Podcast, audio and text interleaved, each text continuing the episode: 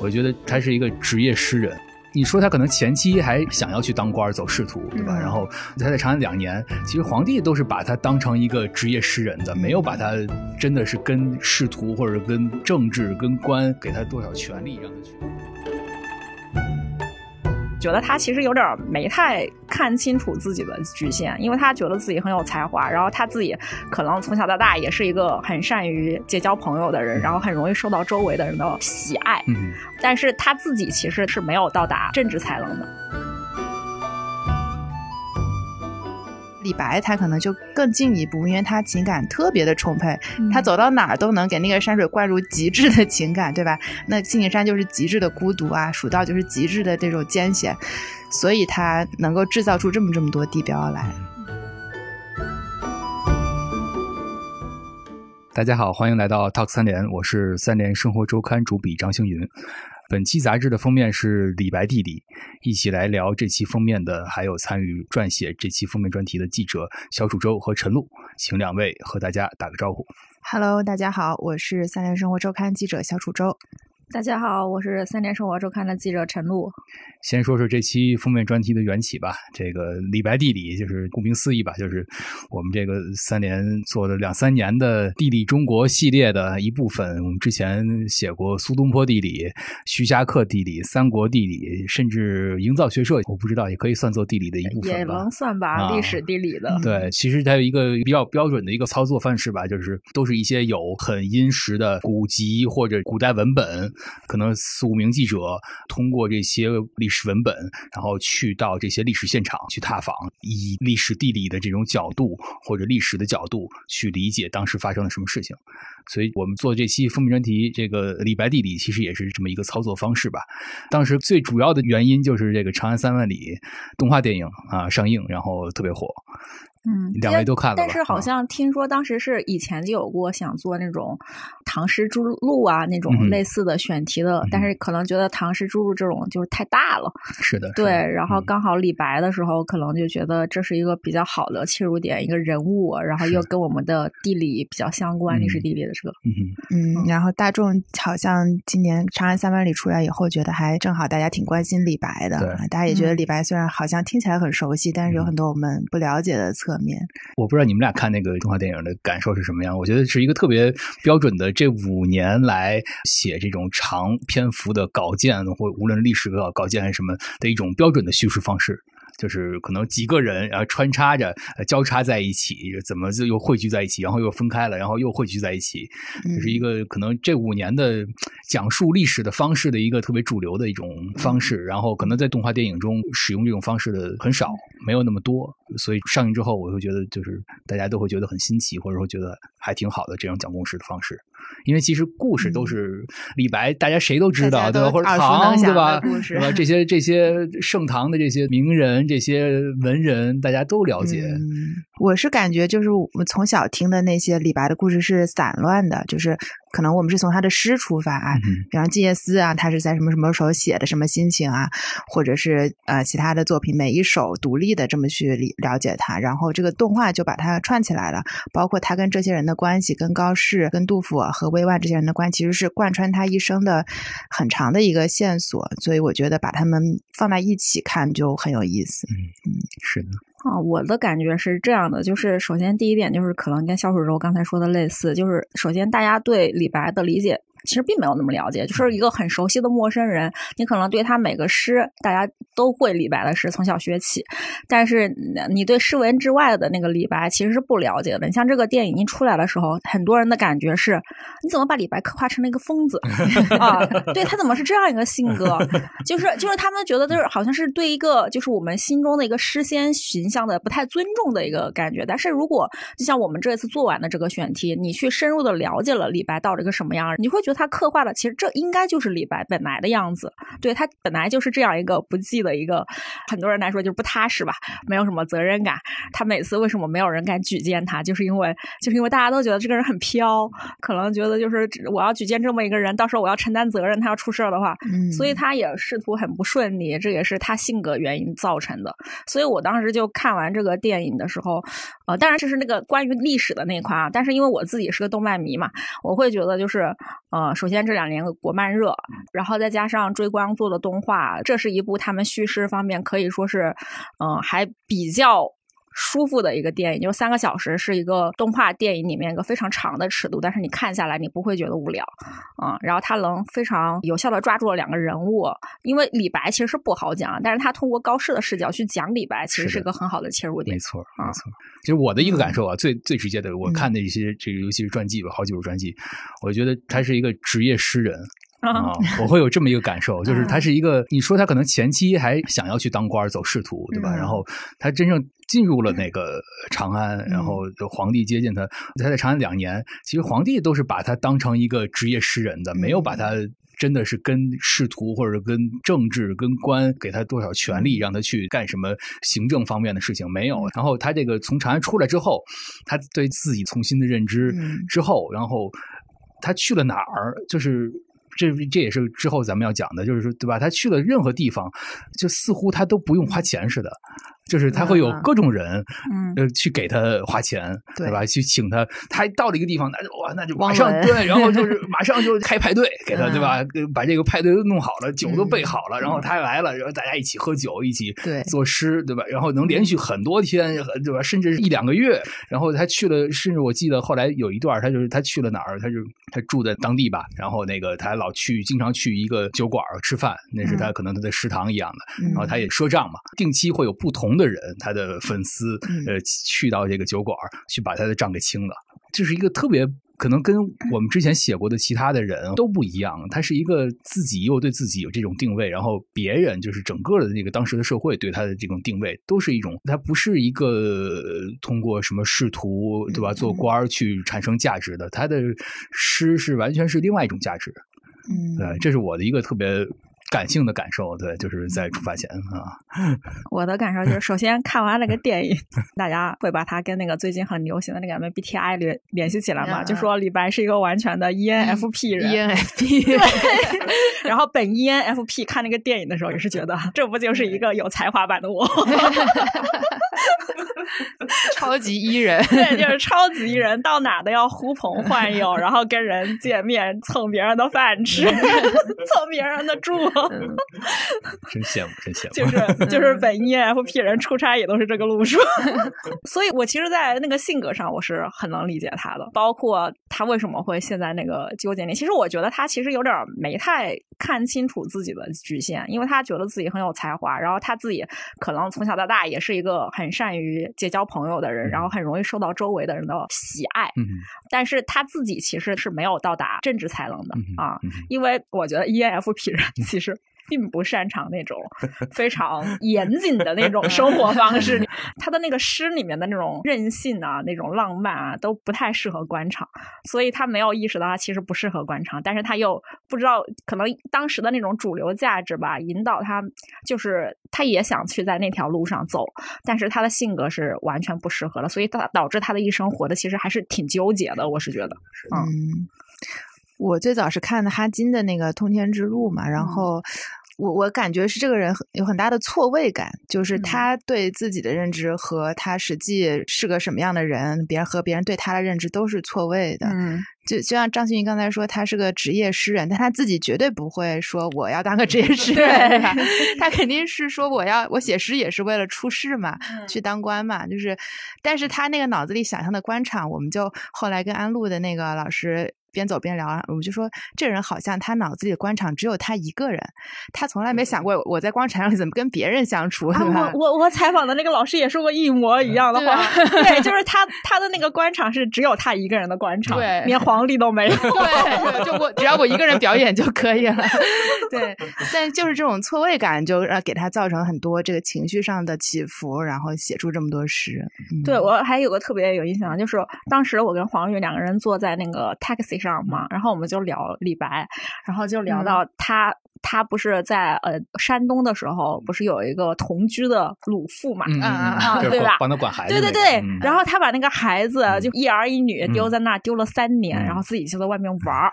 然后然后我们就在那讲，然后然后前面那个司机突然转过头来说：“那他不就是个渣男？”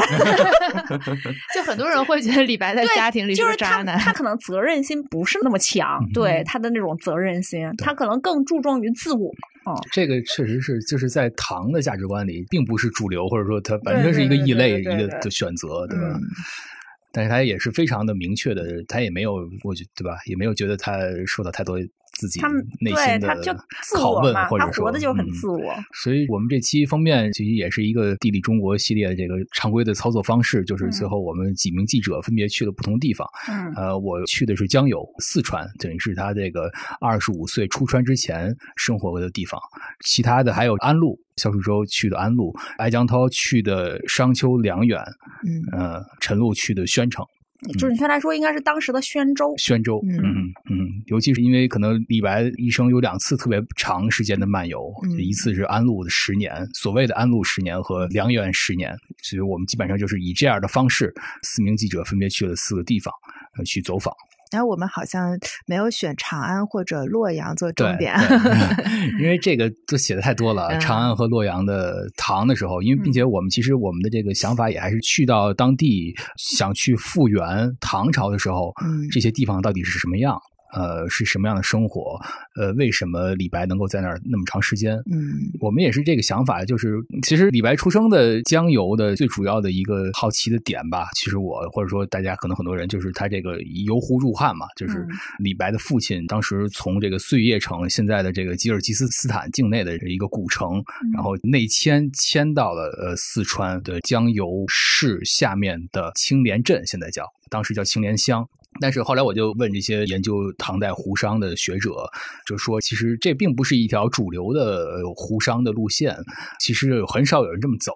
但是他为什么这个李白的父亲要这么走？通过这个历史考据吧，也能够比较明确的有一个判断，其实他是逃回来的嘛，他是逃难逃回来的、嗯啊，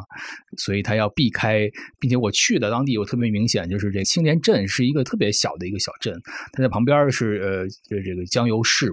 然后旁边还有呃再往南就是绵阳。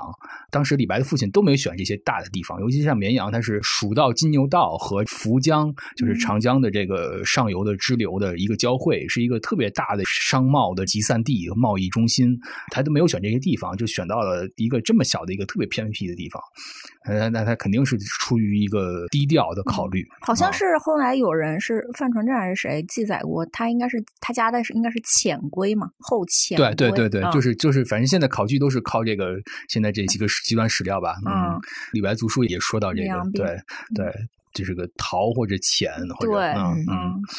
说他可能家里面是本来是那种呃流放的对，对戴罪的那种家庭，是的对，流放到了碎叶，然后然后他可能偷偷跑回来的那种，嗯嗯并且因为李白的父亲本来就是丝绸之路上的商人嘛，然后他选择这个地方也是因为这个地方再往西就是汶川了。嗯然后汶川那边有很多敌羌，就是当时的少数民族嗯会翻过这座山，然后到到青莲乡。因为它青莲乡也是有这个涪江穿过，有渡口，它是成为一个少数民族的商贸的集散地啊。然后这个李白父亲等于又又是一个怎么说这个进可攻退可守的一个搞外贸的，对，他又，然后他又，但是他又挨着这个少数民族的这个民族融合的边缘地区，嗯官兵来找他呢，他就能够跑到山里去、啊嗯。如果比较平和的时候，他又能够等于他就是在涪江水系上，然后他又是在长江上游的水系上，能能做贸易，直接做到长江，啊呃，中下游都可以做到。然后他本身他又有丝绸之路的这个湖商的这种背景，那那他往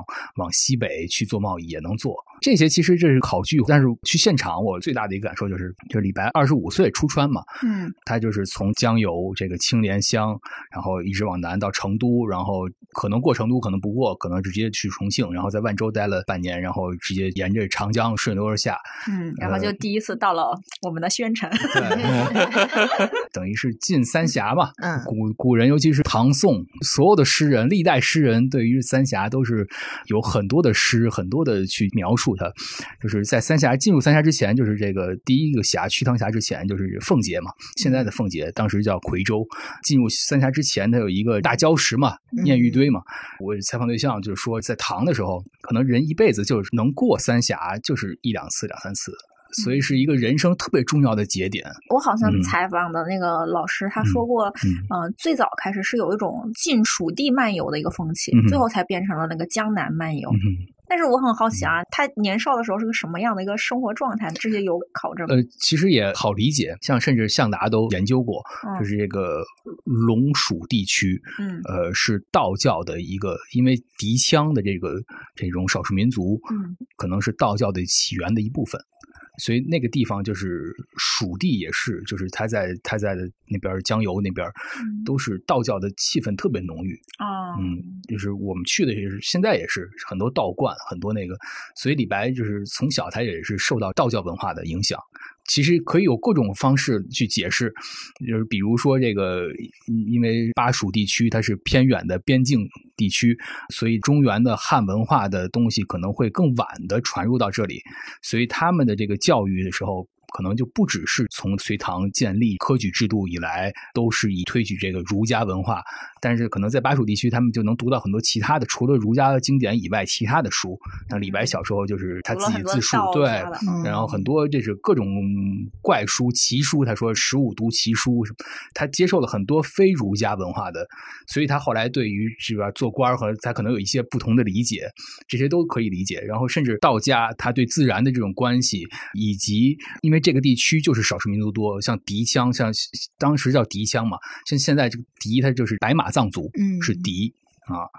这个少数民族聚集的地方，也给了李白特别的，呃，就是浪漫豪侠的这种个性啊，也会影响到。反正就就是现在都是是吧？事后的去分析，但是可以用各种方式去，哎，所以他妈妈嗯到底是外国人吗？就有可能哦啊，就是后来为在朝廷上还做了一次翻译官。对对对对对对，就说明他起码是会会说这个外语就的，嗯是会说，但是好像就是不太确定他妈妈到底是不是。对，因为没有。任何的，无论是李白的父亲还是李白，他们都说嘛，李白的父亲后来就是说，他从这个碎叶迁过来的过程中，呃，家里的这个族谱就丢失了啊。然后啊那那我我们家是这个对吧？李广的多少代的后裔对吧？还是这么一说，就是其实就是尤尤其李白也一样，他的自述和他对于他读书啊，对其他的后面这些人给他立传的这些人，他的这个自述都有可能是一种自我保护。所以这是两说嘛，一种说是他是在江油出生的，嗯还有一种说他可能是在岁月出生的，嗯，对吧？甚至就就是他到底是不是胡汉的混血，呃，混了多少，对吧？其实都是不可考的。但是你从退一步讲，把它作为一种对他自己身份的一种保护，那也是可以理解的。嗯嗯，所以这也后来就说到了，这个也间接的影响到了，无论是他父亲从商，还是他是不是黑户，是不是逃过来的，都会影响到他最后没有科举，没有参加科举对他只能是去行卷，对吧？去干业，对吧？像其他同时代，像孟浩然他们，其实都还是要去至少考一次吧，嗯不行再说，对吧？他就从来没有考过。他考不了。嗯，啊对 对，看来是就是考不了。嗯对他这个报名程序都政审都过不了。对，嗯政审过不了，一个是黑户，一个嗯是本来家里又是商人之子啊，就这两项都已经把他的科举之路给枪毙了。嗯，我就接着说一下安陆吧，嗯因为他出了这个三峡以后嘛，在呃去金陵、扬州那边转了一圈，待了两三年，然后他突然跑到安陆娶了个老婆哈、嗯。然后就 就是就是叫安陆酒饮十年，嗯，孟浩然做媒，对对对，这个看起来很奇特，跟他的这个人设好像不太相符。嗯，所以我们当时就花了很多时间去跟当地的老师讨论，说他怎么想到要到安陆，因为安陆在我们的概念里，包括我和陈露都是湖北人，我们都不太知道这个地方啊，觉得是很小的地方。那当时其实，在唐代的时候，安陆呢，呃，还是挺重要的一个州府，它是属于淮南道最西边的一个大都督府啊，相当于跟扬州是平级的。那再往前说，安陆其实是整个湖现在的湖北省境内，安陆是三个最早设县的地方之一。那说明安陆这个地方呢，它肯定是自古一个是它地理条件非常好，因为你去了就知道。云梦现在叫云梦的那个县就在它的南边一点点啊。就是我们推测呢，可能安陆这个名字的意思就是说安于陆地嘛，就是这一块除了它也没有别的 陆地，就再往南全是大湖啊、沼泽地这样的。嗯，所以它是这一片最早发展起来的一个成型的，嗯，这个人类聚居地之一。那到了唐朝的时候，安陆的这个交通地位其实也还是很方便的，就是我们今天还可以看到它城中间有一条叫云水，那云水往南走，其实就到武汉，我们就叫府河了。府河其实就是说，原来安陆后来在宋代吧，成了一个府，叫德安府，所以叫府河。那其实古往今来，就是这条云水连接着长江和一直往北走，走到随州这块的时候，大家就会从云水这样沿着上来北上以后呢，就会在安陆、随州这附近下船换马，走陆路，然后呢翻过一个叫楚北三关桐柏山的地方，翻过去就到了这个淮南淮河的流域。就进入河南了，嗯，所以它其实我感觉云水跟汉江是两条平行的湖北江汉平原比较重要的这个交通要道，就都是大家会从长江上来北上，然后到一个襄阳一个安陆换陆路，再进入河南。所以就是李白当时来这儿呢，肯定也不说这是个名不见经传的小地方，嗯，但中间肯定还是有很多人为的因素去推动啊。中国这么大，偏偏跑到安陆来找个老婆。那我们这个看传记的话呢，会提有的传记会写到说是他在扬州病了嘛，病了以后，这个扬州的少府叫孟荣，就去也是可能也是他的粉丝吧，就去看望他，然后给他带个好消息，说哎，这个安陆有一个许家啊在招女婿，我觉得你可以去试试。对吧？许家也是很有势力的啊。这是许家祖上跟唐朝王室李唐王室跟李渊的关系非常的深厚。嗯，到了李白这个时候呢，许家有点没落了，但是面子还是在的嘛，对吧？你可以依照他们跟朝廷啊攀点关系什么的。啊，李白就也不是很确定哈，因为许家也没说点名我就要李白了啊。李白可能也对自己的身份有点不安啊，我像个外来户又是黑户啊，人家会不会接纳我？他就转了一大圈啊，先是跑到襄阳去找孟浩然，然后又跑到这个呃艾老师写到的啊，去河南找了袁丹丘，碰到袁衍，嗯，交了两个很好的朋友。然后在他这几个人一起劝他说：“哎呀，觉得安陆这地方不错呀，我们也可以给你牵线呀。”然后他又往回，还没有到安陆，他又跑到随州，现在随州的一个叫寿山的地方住了小半年。那么寿山附近呢，当时其实也是一个道教活动很活跃的地方。嗯，就讲这个司马承祯的弟子胡子阳就在随州呃修行。那么。李白当时肯定就是在寿山待着，然后跟这些道教中的人士结交啊，搞搞社会关系啊，啊，最后就决定了，好，我觉得我这个根基打的也差不多了，那我就再去这个安陆府见我未来的这个老岳丈家里啊，啊，那许家为什么接纳他，咱们也找不到这个文字证据了，但是呢，据说是许老太爷就是许雨师非常的欣赏他，很看重他的诗文啊，就嗯收了他当这个。应该叫孙女婿，他是徐雨诗的孙女婿。他在安陆呢，我感觉我们推测是他其实这个人的性格呢，是从就贯穿始终的，就是跟大家不是太合得来的那种。他是有时候会有一些出格的言行，所以许家呢，其实也没有跟他有很。密切的交往，就是你看他在当地写的诗啊，我燕从弟呀，或者呃路上碰到哪个朋友啊，都没有姓许的。他他是跟他家的那个义子是吧？跟就是哈金写的是说跟他那个堂有个义子叫堂兄吧，反正就是嗯排挤他什么。我觉得嗯，当地学者觉得没有明确的证据啊，但是这是有可能的，就是说可能许家的其他的男丁已经当上官的，觉得哎怎么突然冒出来一个莫名其妙的人哈，跟我们在这边挤占这个位置啊，还要往上爬呀！我当时看到那一段的时候，我就觉得哇，许家大小姐嫁了他还挺惨的，就是本来本来是个嫡女是吧？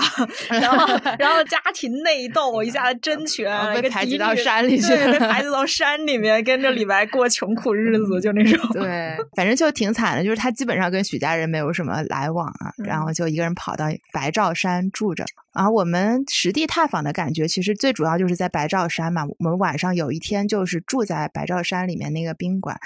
山不大，那江汉平原上的山其实看上去都是小小的一个小山包，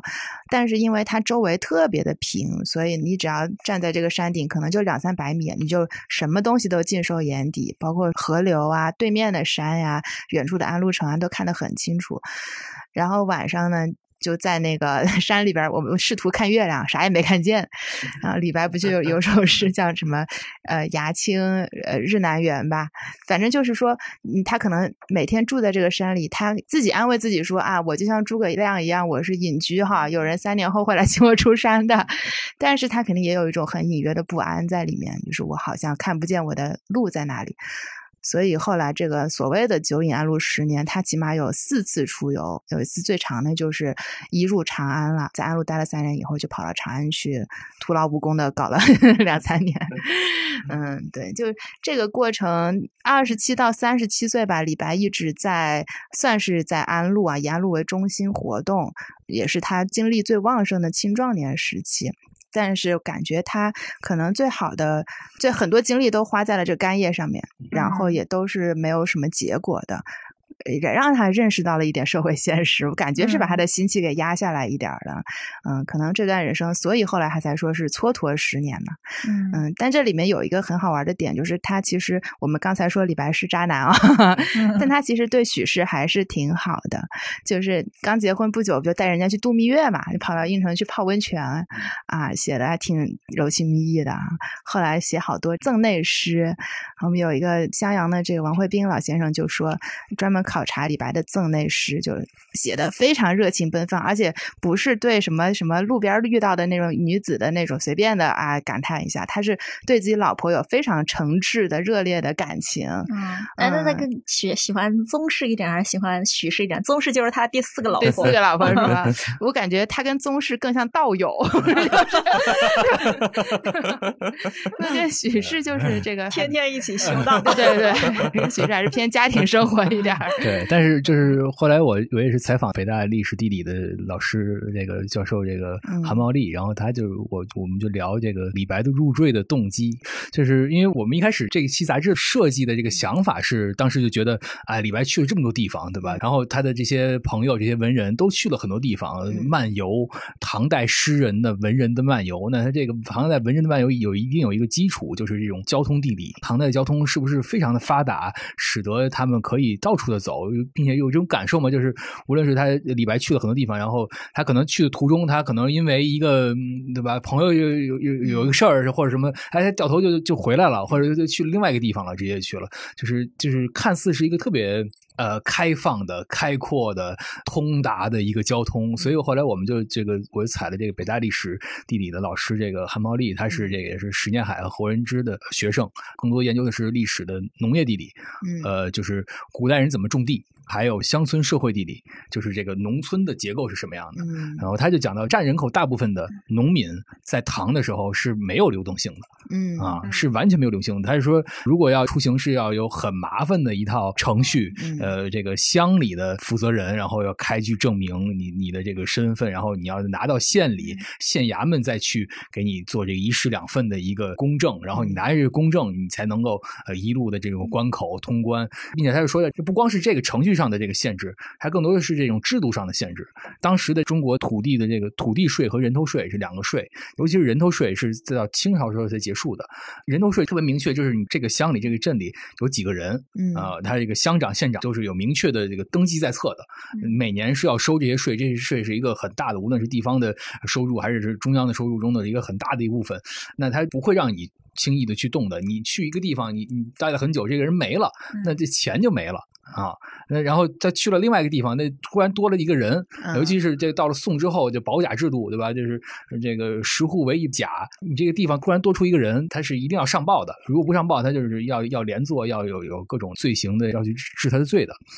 所以就是在这种情况下，入赘是唯一的办法。啊，嗯，是可以使他纳入到当地的辩护里的啊。对我，我猜的老师也有一个这样类似的想法，就是他觉得他不是有四个老婆吗？第一个是宰相之子孙女，然后中间两个没有名分，嗯啊，因为那两个可能大字都不识。嗯第四个又是个其实也宰又是个相宰相的嗯啊，是吧？他又家的入赘，对，嗯，就是他真正有名分的妻子，其实都是那种官宦之家。就是他，因为他自己是罪臣的一个后代，可能是个，然后他自己的身份是个黑户，嗯所以他为什么要频繁的去就入赘，嗯或者是去跟江南的 那些士族就是交友，嗯就是他想证明我是属于你们一个阶级的啊，嗯我不是个黑户。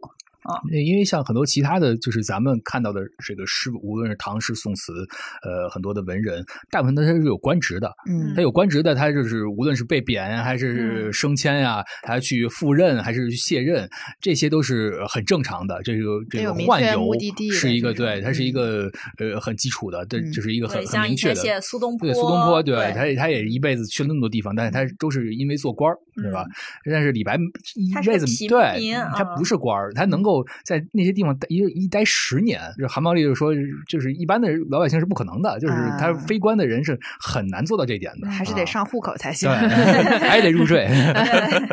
宣州可能就是现在像是马鞍山，嗯，然后宣城那一大片，包括那个芜湖嗯那一片，全都属于以前的宣州。当涂也在里面当涂现在是马鞍山市下面的一个县。啊，啊，对，然后那一大片叫宣州，它是就比如说我刚刚提到，就是你说他第一次出江油的时候嘛，然后他呃出川的时候，然后他就是说去要去金陵嘛，然后如果你今天去马鞍山市，你就能够立刻理解为什么他必定会路经这里，因为。马鞍山就在刚好是挨着南京的那个地方，就比如说我去了衡山，衡山是横竖的横啊，不是那个衡山，横竖的横，嗯。然后那个山它就是跨南京跟马鞍山市的啊。当时李白就好几次去了衡山，也做了诗，就去访他的道友，所以他必定会途经宣州这样一个地方。然后呢，另外一个就是那个时候宣州是一个非常经济发达的地区。啊，嗯这宣州，宣州被称为的是到中唐的时候，韩愈的那个时期的时候，它就已经是什么金陵粮仓，很富。然后那个时候的地理跟现在不太一样嘛，其实那个入海口也位置不太一样。然后它可能入海口比现在更靠内陆一些。然后其实当时像是太湖流域、太湖流域、苏州，然后无锡那一带，那也是个经济中心，但是那边不太适应更多的人口发展，因为那边水太多了，水患比较多啊、所以当时更多的人口，特别是北人，不是一直在南迁嘛，然后更多的北人南迁，可能都放到了宣州这个地区。然后我有人忘记了啊，但是比如说当涂那个县，当时就是一个北方迁徙的一个安置点，所以它基本上就是一个北方一个定向安置过来的一批人啊，所以宣州就可以说是一个移民地。啊啊对，移民城市，对，移民城市啊，那太适合李白了。对，我是觉得就是宣州这个地方，它还是留下了很多很有名的作品。嗯啊，就比如说，我不是给你先发了那照片儿嘛，嗯就是就首先就是他第一次的时候去嗯宣州的时候，就是他去金陵路过，嗯然后路过那个天门山，天门山那个景区呢，现在属于芜湖。嗯我去的时候非常震惊，因为因为他那个诗里面就写的非常的，就是感觉壮观是吧对，就是那个什么天门中断楚江开，碧水东流至此回，两岸青山相对处，孤帆一片日边来，就这种 啊，对，你觉得？感觉就跟站在三峡、巫峡那个地方的那种感觉，可能是差不多的，对吧？然后我去了那个地地方包，对，人家都不敢收门票的，就你在上面搜是个景区，对吧？然后你上面，我我因为我当时去的时间有点晚了，下午嗯三四点，我就嗯怕去了以后它关门，你知道吧？然后我就在那个大众点评上搜，我说怎么是个全天开放的？没有门儿。对，我说怎么是个全天开放的？然后打他那个景区电话也没有人接，然后我就说那就去吧，然后打了个车就过去，然后也没有人收门票，然后一个小山包，就是我开车开过去的时候，那个山包小到什么地步啊？嗯就是就是它那个路稍微有一点点起伏啊，嗯，下坡的那个地方的时候，那个山就不见了，就已经掉到那个坡后面了，特别小的一个 那种小山包，你就看到两个一模一样的小山包，可能就在长江的两岸就。像夹着一个小门儿似的。对，也没有，那是个大门儿，哦 因为那山包实在太小了。我当时还跟当地的学者讨论了一番，说怎么会是这样呢？然后有个本地的本地的学者他就说，他就说，他说啊，他以前是那种小船嘛，你可能是沿着那个江岸走，然后你江着岸江岸走，它那个地方刚好是有点那种折字形的，然后你就会看到两个山可能有点缓缓打开的那种感觉 啊，这是这是一种解释啊。然后另外我采访了一个复旦的老师，他的那个解释，他是说。你这是李白第一次出川嘛，然后那个心气儿就不一样，嗯，看啥都新鲜是 吧？对，看啥都新 鲜。这个时候呢，他到这个地方可能也快到金陵了吧？到这个地方的时候，他就会觉得啊，我对我的未来一片光明，自信满满啊。然后特别是他这里面其实有个典故的，就是那个日边来的那个，他其实是有个典故在后面，就是。跟那个殷朝的宰相伊尹有关，就是他说自己梦到那个沉船是经过日边，就是太阳旁边，然后，然后他梦到那个梦以后，后来就是当了一个宰相，所以他就会觉得自己可能是不是就是也这样的，就看到了个太阳啊，从那个山里面出来，他就有觉得自己以后可以有在政治上有 所发展的那种。对，他就说这个典故，其实他后来在那个《行路难》里又用了一次，但是他那个时候就说那个忽复沉舟梦日边嘛。是这样一个意象，但是他那个时候就其实已经受过挫折了，嗯，对，所以他那个感触也是不太一样的。虽然说是同样的典故，但他那个心理状况是完全不一样的。嗯，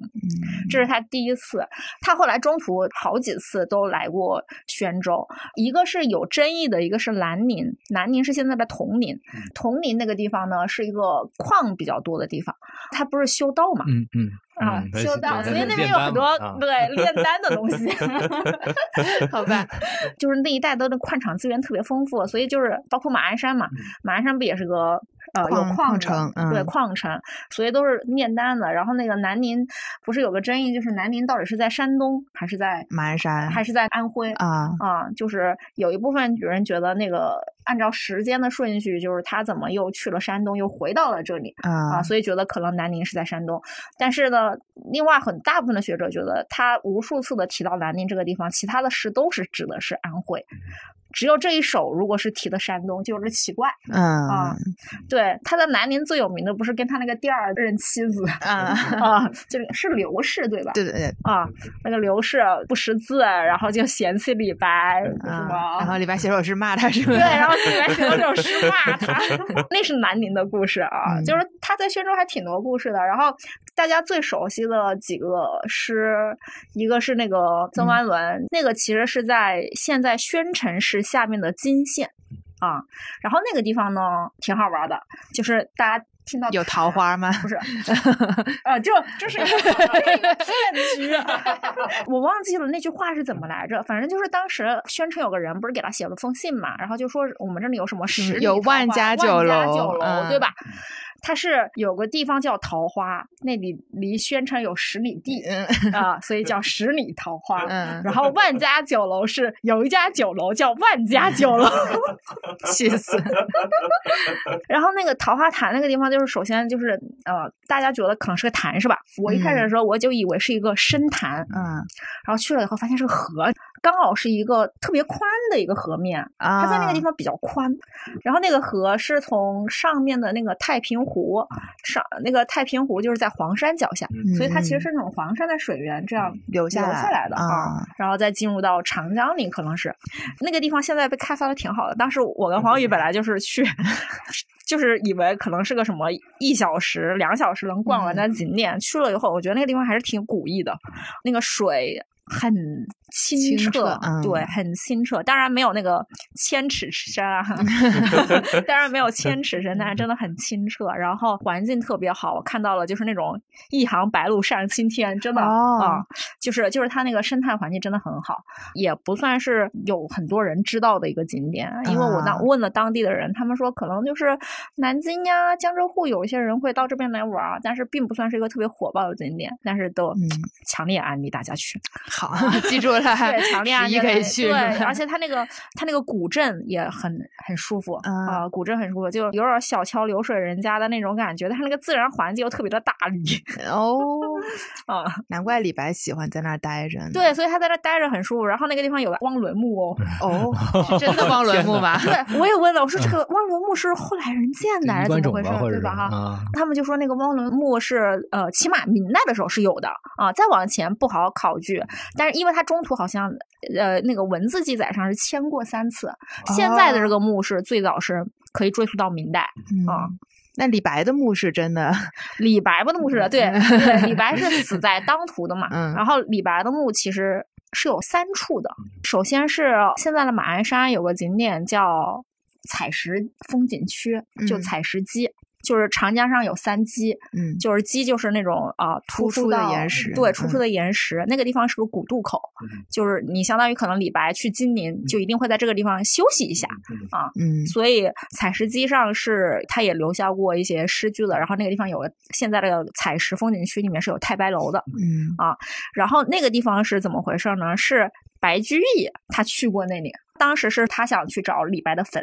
因因为李白死后其实是好多年就感觉像是被世人遗忘了一样，就不知道他什么时候死的，也不知道他埋在哪儿了。对。嗯。然后是白居易找到了那个坟，啊，然后在那里做了一首诗，所以采石这个地方就是猜测啊，是有可能他最开始是葬在采石这个地方的，嗯。但是后来被迁了，但是这个是没有任何的文字记载，除了我也有可能是白居易找错了啊，不排除这个可能，但是他确实是在采石这个地方做了一首诗，然后那个地方是有衣冠冢的，但是明确的可以记载的是。就是范传正的那块碑上写的，嗯啊，是他为什么会生活在当涂这个地方？我先解释一下，就是他不是呃投靠永王，然后被特赦以后，然后从那个三峡下来以后，嗯然后他当时不是还想去参军嘛？嗯啊，他的那个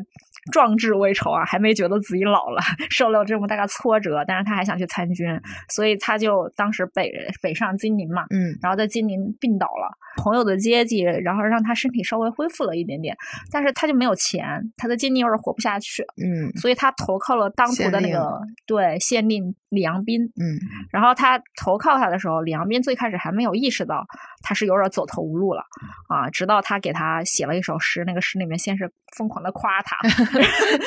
然后再说自己在今年的生活有多么的艰难。嗯啊，李阳冰才恍然大悟，然后给他安排在了龙山这个地方。龙山这个地方现在也还是有的，就是在当涂的这个县的外面。嗯。有一个小山丘，然后那个地方现在下面有个镇子叫太白镇啊，可能就是因为李白就是叫太白镇，他就在那生活了几年，然后结果李阳冰后来不就要回京复职嘛，就要离开了，然后就觉得他没人照顾嘛，又那又病了，然后六十岁了是吧？就去找他的那个妻子跟儿子嘛，嗯。然后那个妻子不是当时在庐山上修道嘛，找不到，嗯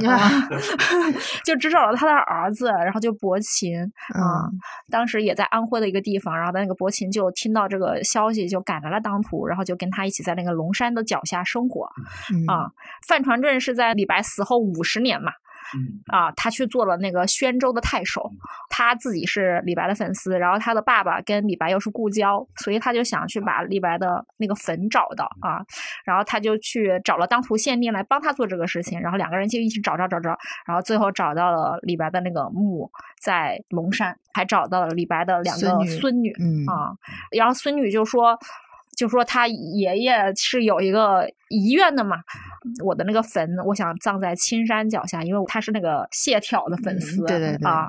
就那就是谢朓南的粉丝，朝的对，山水诗人，对嗯。然后那个谢朓，他是在青山，又叫谢公山，嗯那个地方现在还有个叫谢公井的地方，就传说以前他在那个上面有个房子，然后那个井水就是他家的，嗯。然后他就说，那谢朓的，我就我就想跟他葬在一起，所以就范传正给他迁坟，迁到了青山那个地方。我开始以为是跟谢公瑾会挨着的，但是嗯也没有啊，就是。它是一个群山，其实青山是一个，然后他们有点儿那种隔山对望的，就是山的两座山小山峰上，啊就是有点隔山对望。然后龙山呢是在是在相当于青山的对面的一个小山包。青山其实本身也不是很高，也就三四百米，龙山更矮一点，可能一百米。然后龙山现在是在一个叫呃叫什么钴矿场嗯啊，就是个反正是个矿场的嗯院子里面。然后当时我们还是打了招呼才能进去，那个地方完全都荒废掉了，咬了一脚蚊子包，然后还被那个什么草给割的到处都是伤。啊，爬上了那个山顶，然后就觉得啊，想想也是，李白六十岁了，身体又不好，他也也就爬爬这么点儿路对，也。就只能爬这么个小山包了。嗯啊，但是你上山以后，我觉得就是很多东西地理是有改变的，但是那个山肯定是不会改变的。你站在那个龙山上，你确实就能看到对面的那个青山群山起伏，然后中间是他们当地的那个母亲河嗯啊。当年肯定那个河是比现在更宽一些，可能更多一些嘛，风景是在那儿的。然后还有一个很有意思的，就是现在的李白墓那里啊，嗯就是现在那个李白墓那里，它其实是在一个以前那个叫古家村的村子里，嗯。然后那个地方有个守墓人，就现在那个守墓人叫古长新，然后他就是说，反正从他们自己家的流传是说，唐代的时候有个他们有个仙人叫古兰心，嗯。然后那个古兰心呢跟李白是朋友，李白死了后，方传真来找块地的时候，是他们古家人就捐出了这样一块地。也不是随便葬的，就是他、他有个捐，你好像说是他有恩于古家还是怎么？对，然后他嗯就他就捐块地，就把他的坟迁在了那个地方，嗯就是世世代代都是他们古家人在帮忙打扫照顾这个坟墓。反正他也给我看了族谱，但是这种民间有嗯就是不好说，你知道吗？嗯但是起码从他他记得的是他爷爷。早在他爷爷之前，他们家里人就是一直看着那块墓地。然后他说，现在就是那个李白墓园其实是政府征用的，他们村子里面他们的属于他们原来的那个土地嘛。嗯他说以前的时候，李白墓其实就是被一圈房屋包围的的一块中心区域，后面都是他们的房子，然后旁边是没有围墙的。啊，他以前的家就在李白墓的旁边，然后现在是有点建那个都围起来了。嗯然后那个碑跟我想象不一样的是，我以为那个放传镇的碑是唐代的，但其实不是，后来复刻对，它是复刻了个宋代的碑对啊。然后我就说，那你怎么确定这一定是个唐墓呢？然后他就说，你去那个当涂博物馆看，那有木砖，然后那木砖里面呃就有最早是唐代的木砖，上面就写着李牧两个字啊啊。所以就应该是，确实是那他的一个原来的一个墓。啊嗯，李白应该是唐代诗人里很少留下真墓的。对对对对嗯，我在那个墓园里看到了一个贾贾岛是墓碑，是黄宇拍给我看了，说怎么贾岛的墓碑就这么放地上的？也 没人在乎。说是他们那边有个修一个什么 钢厂的时候，从里面挖出来的。其实咱们都去走访，我觉得就有一种特别的感受吧。比如像我去的这个地方，或者说在就是还原到唐宋时期，有很多地方就是有很多的诗人去写，嗯呃，去写同样一个地方或者同样一个景色。我们之前也讨论过，对吧？可能是从南朝或者说五代可能开始有这个文学诗词开始出现以后，就有了这么一个概念，就是很多的文人可能都会去一个地方。嗯像我可能我这边我走过就是就是白帝城，就是奉节白帝城打卡，大家都去打对，就是 所有人就是一个标准动作，到了那一定要要写一首诗，对吧？嗯去描述三峡的各种的感受，嗯对吧？尤其是黄鹤楼，对吧？对更是这样。万万一我写出名了呢？对吧对，就是就是它成了一个不一定是旅游意义上的，但是它是一种文人之间的一种所谓的名胜。嗯对吧？就是它成了一个地点，它这个地点是它可能没有实际的政治作用，或者说这种对吧？但是它嗯大家都会去，然后会有感情的抒发和一种嗯感受的激发，或者是这种都会有。然后它大家会写同样的一个地方去描述同样的一个地方，用不同的心境去描述，并且还会留存下来。嗯留存下来之后，大家也会有比较，或者说集成一个册子，或者说这种，所以这是一个特别奇妙的感受。我觉得敬亭山，哎，宣州这个地方真的是我去之前就没想过这个地方真的挺好玩的。我记得我说我要去敬亭山的时候，是我跟老于两个人在济南做蝴蝶的时候，我要说我要去敬亭山，然后老于说。敬亭山有什么好去的？我去过一次，怎么可以相看两不厌？不就是一个小山吗？看一眼就厌了，是吧？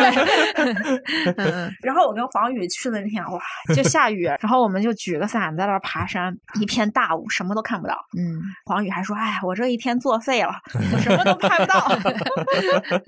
对，拍过去全都是雾蒙蒙的。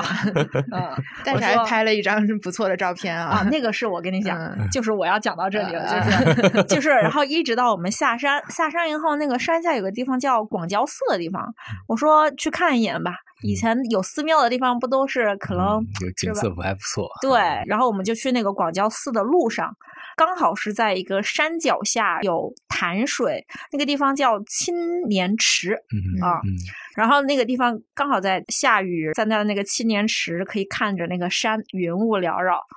哇，美爆了啊啊！对，有感觉了，对，感那个地觉方就突然 就突然，哎呀，这个金旗山突然知道为什么大家相看两不厌了。哎，我们在那看了一个多小时吧，我的天哪，对真的看了一个多小时啊，真的看了一个多小时，因为我们在那儿感慨啊，而且嗯它就再往前走一点儿，它有一个小道儿，嗯是在那个呃，现在广交寺的那个院墙外面一个小道，然后然后你就看到那个黄色的那个寺的围墙。嗯啊、旁边没有什么现代化建筑，背后是那个山，那个小道就是一条羊肠小道，旁边就是那种田埂，嗯，你就走在那儿，然后还下着小雨，然后远方云雾缭绕，我就觉得我回到了你就穿越了穿越了。对，因为他不是一次来敬亭山嘛，嗯。他是很多很多次来，他可能什么天气都遇到过。嗯。我们后来有一天晴天又来了一次，嗯。晴天确实那个感觉就差了很多，嗯。因为敬亭山确实不是一个什么名山呐、它就是、嗯。起码在他来完之前全是被李白写出名的，对，完全是被李白写出名的，就是一个小山 啊。但是后来那个地方有宣城画派，就是那么多的画家觉得这个地方为什么好画，我嗯真的是下雨天那一天感受到了，嗯。嗯，对我们这次不是副标题就叫中国人的精神山水嘛，嗯对吧？其实嗯我们去好多地方看，像你刚刚说天门山啊，嗯去看了说，啊，就这么个小山包，被李白写的这么夸张。对或者我后来去那个落帽台，就荆州有一个落帽台啊，就是他流放途中经过那儿，还特地爬到 岸上去找啊。这我跟黄宇两个人，我跟摄影师两个人找了好半天，这地方在哪儿？后来就我我们就在那个镇子上来来回回来来回回啊，找这个街道办事处问，找村民问，然后就说哎就在那个大概那个公墓附近。啊我们在公墓里也转了一圈哈，很不好意思，然后也没找着。后来我出来在旁边一个派出所问，派出所有五个员工，只有一个人知道，说我们派出所后面那个小山包就是，然后就沿着人家那个土路上去，真的就五分钟就到顶了，啊，就很不起眼的一个小山包。然后就是因为那里最早说是这个陶渊明的外祖父孟家在那儿有一个。嗯，风吹落帽的一个典故，然后李白又去写了一遍，所以这个地方，哎，到现在还有人记得它。不然这个地方就是要不就公墓了，要不就是农田了。嗯就很多中国人可能意念里面的有名的山川河流，嗯，它这个嗯可能我们现实眼睛去看不是那么的起眼，它是被文学塑造出来的一种地标。有意思。嗯，对，我觉得宣州这个地方啊，完全就是被他搞火的，嗯知道吧？我当时还跟那个老师讨论了一下，我们我就说，宣州这个地方以前应该是没有太多的文化名人吧？然后他就嗯说是，你看他在宣州，他交往的官员、嗯普通人，嗯没有那种文化名人朋友的、啊。然后他就说，嗯，确实是啊，就可能之前有个谢朓吧，谢朓当了个太守，嗯但是一直到李白在这个地方游玩了这么多次，然后各个地方留下诗句，他才变成了一个后来的文人墨客都必来的一个地方、嗯啊。那么多人去追寻着李白的足迹，去这到这些地方，再又去抒发他们的感情啊。嗯对，嗯敬亭山上就有很多别的人写过的东西嘛。嗯，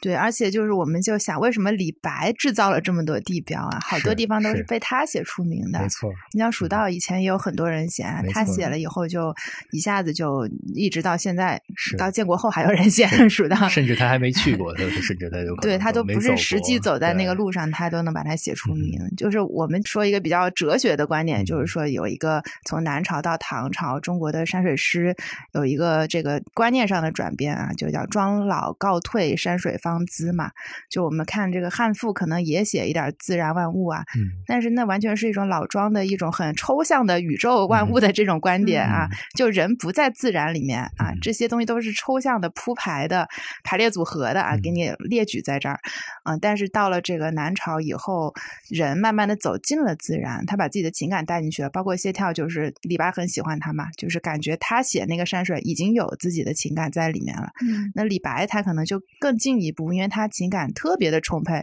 他嗯走到哪儿都能给他给那个山水灌入极致的情感，对吧？那敬亭山就是极致的孤独啊，蜀道就是极致的这种艰险，所以他能够制造出这么这么多地标来。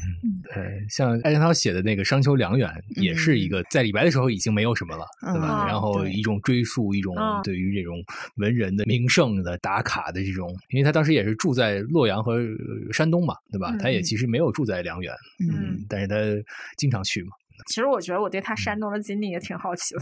嗯，你在济南的时候没去顺便看一点什么？我在济南的时候 光顾着济南的蝴蝶了，济宁我实在是有点顾不上了。但我觉得他还挺奇怪，你看他那么的抵触儒家的那种东西，嗯他又那么的想做官，嗯，是的，是的，嗯，他就那个人，就活得特别的拧巴跟纠结。嗯他这个思想特别复杂。我嗯们就是当时我跟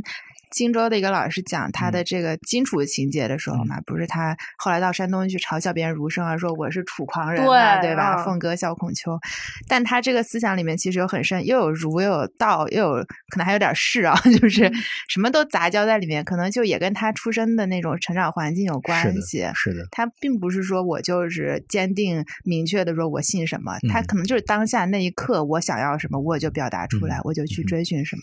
嗯，嗯。还是很浪漫的，嗯，很直接的一个人。啥都没有太多想，对啊嗯活在当下。之前我们写什么考古中国系列，然后也也讲到这种历史的现现场感，然后写这个李白地理，对吧？这期就是写历史人物。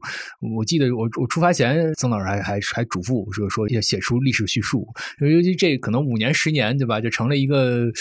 嗯特别火的一个现在的大家的这主流的这个历史叙述。都不一样了，就是写历史的方式可能跟以前不一样了。因为像我可能我的这个经验就是，我写江油这段最基础的就是李白是生在碎叶还是生在江油的，他到底是汉人还是胡人？嗯我找了很多史料，史料是很考据式的那种，范丞正说的什么，然后对吧？谁说什么，谁说的什么之后，后人这个按照时间的概念、时间的这个定义，他可能是后人写的这个呃时间写错了，年代写错了，他可能是生在碎叶的，啊、也有可能是这个这个年代没写错，但可能他就是生在江油的。这是一个很传统的，对吧？二三十年或者说再往前的历史研究的一个主流的叙事方式，嗯就是考据，看着也很过瘾，嗯也很好玩。后来郭沫若还写了很多关于李白身世的嗯这种考据，都是这种方式的叙述。嗯但可能在可能这十年的中文世界主流的这种，或者是是全世界也一样，对吧？就是这种讲历史的方式又不一样了，嗯要有很多的故事，要带入到人物里边嗯去啊，去去以这个故事的他的人生的这种，然后一点点的去展开。你们俩嗯可以分别聊聊，对吧？就是说这次的这个写作的感受。我感受就是要写炸。嗯先写的安陆那一篇啊，当时就是我们标题其实很早就定好了，因为他自己写了一句诗叫“问余何意栖碧山”嘛。呃，因为很多人他当时的朋友们可能都不太理解，说为什么他要在这个地方白兆山、寿山住在一个小山里面。呃，那其实就是从他希望能够去从他的心态，他当时的一个人生状态出发，为什么做这个决定，然后来引领他后面这十年的生活。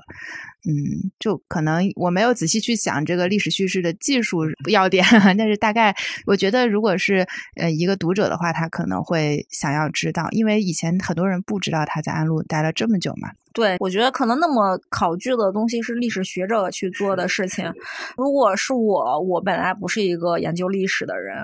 我对李白的好奇是我对他这个人的好奇啊。就是其实我写他的晚年，我觉得其实是最不李白的一段时光，因为这一段时光对于他来说是他人生最惨痛的一段时光。作为一个 ENFP 人，没有朋友了，你知道吗？就是他最后到当涂的时候，他其实就李阳冰接济了他嘛。但是你知道，关于敬亭山是写在什么时候，其实是有争议的。但是大部分的人是偏向于是他可能是就是从白帝城来到这里之后写的啊、就有一些有一些说法是可能他更早一点的时候写的。但是敬亭山这个事情，大部分人觉得可能是他在那个之后写的，是为什么呢？就是它里面的那种孤独感，他那种孤独感不太像是李白平常的那种。嗯然后呢，他当时是，然后如果是按照他在那个之后去写的话，这个为什么？就是因为他当时呃在丹湖住着，嗯住着的时候呢，他就开始在当涂的周边可能四处散心吧。嗯然后他当时听说宣城不是又来了一个官员，也是他认识的嘛。然后他当时就想说，我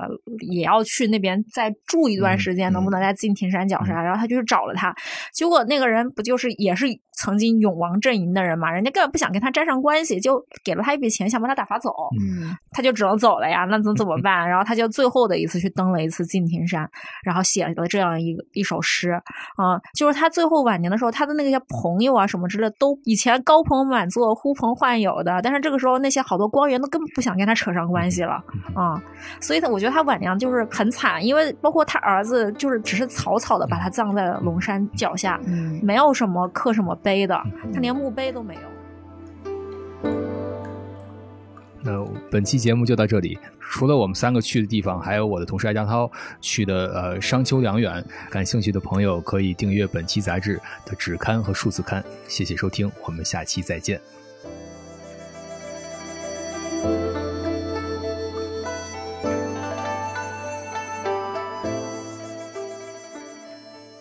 各自在这个走访过程中吧，这个嗯。如果为听众推荐一个值得去的地方，一个很好的体验的话，啊、有哪些地方？啊？嗯，反正我我的推荐就是巫山，巫山巫山特别好玩啊，嗯特别好，并且就是居然不是白帝城吗？这还居然不是白帝城，哦是的啊，呃，其实它离奉节就是高铁就是十几分钟，嗯然后它有一个就是从呃奉节到巫山有一个呃小小红船，嗯呃，因为这是其实长江上已经没有渡轮了，它是唯一的一个渡轮，每天就一班啊，嗯四个小时，啊然后上下游都有啊，三十块钱。呃，你说你从这个奉节到巫山，或者从巫山到奉节，那现在什么人坐这个船？就是当地人啊，就是就是当地的往来做生意啊，没有，也不带什么东西啊，啊有的就是去钓鱼，可能 带着渔具，无处不在的钓鱼岛。然后那个或者他这个沿途这两个小城吧，沿途的一些小村子嗯啊，他可能也没有太多的那个陆路交通的这种还会有，因为现在基本上就是这个长江游轮嘛，从重庆到上海或者说到宜昌的这个，嗯但是大游轮是很高很大的那种，但这个小红船是一个小渡轮，特别小，嗯就跟古人的那种舟是差不多的高度，起码是它可能速度会快一点，嗯但是其实也还是你想高铁可能十几分钟就就能感觉到山能夹着你然后并且是很缓慢的，然后你可以嗯坐在船头，啊风吹过来，然后啊就很舒服，很舒服、嗯啊！我觉得这是我这是最最推荐，并且也没有什么游客去这个地方。完啊了，你推荐完了就有可去了。嗯，我我我还是就安陆吧，因为安陆其实是我们自己本地人都不太了解的一个地方。虽说白兆山是一个小山啊，但是里面有很多这个李白的遗踪，还有李白纪念馆，大家去可以去看。然后呢，安陆因为它这个可能因为它原来在这个云梦泽边上，所以它有野生的这个千年银杏，有很大一片。但是我们去的时候是九月份，还没有到时节，差不多是十月十十月底可以去，应应该是非常非常漂亮的。对我完全被黄宇给我介绍的那个吃的的种草了。他说有一款什么用鸡汤烧的肥肠鱼，哦，我刚刚也跟张馨予说了，我们哦吃去了第一顿啊，鸡汤里面是肥肠、鱼片和莴笋，超级鲜。作为一个黄冈人，我从来没有听说过这道菜。我我也没有听说过。然后我就他就他就你像黄宇也是个湖北人，他是宜昌人，然后三个湖北人都被安陆震惊了，是吧？从来没有听说过这道菜。然后黄宇就给我讲，那个鱼真鲜呀，你要把那个菜馆附在后面好吗？好，回去搜一下。我推荐的话，我觉得首先喜欢李白的人肯定得去一趟当涂，对吧？嗯采石那个地方是传说中啊，它可能是醉酒捉月吊水的地方。然后他真正的坟又在青山、龙山呢。我觉得如果大家能混到那个矿场去爬一趟看一看，对着望还是挺有感觉。怎么混呀？说明白一点。就趁他那个杆抬起来的时候，趁走车抬起来的时候，赶紧跑进去。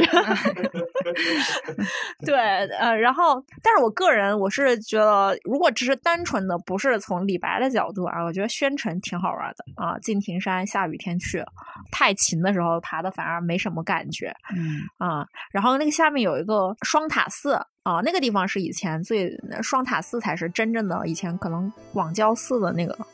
啊，但只是没了嘛，然后就剩下了两个宋塔。啊，那是真的宋塔，还挺好的，里面还有一个苏东坡的石刻。桃花潭，我是觉得真的值得一去，我简直了，我觉得我那一天都穿越了 很神很神。对，好，那大家这个十一出游的目的地也就是有了，对，嗯。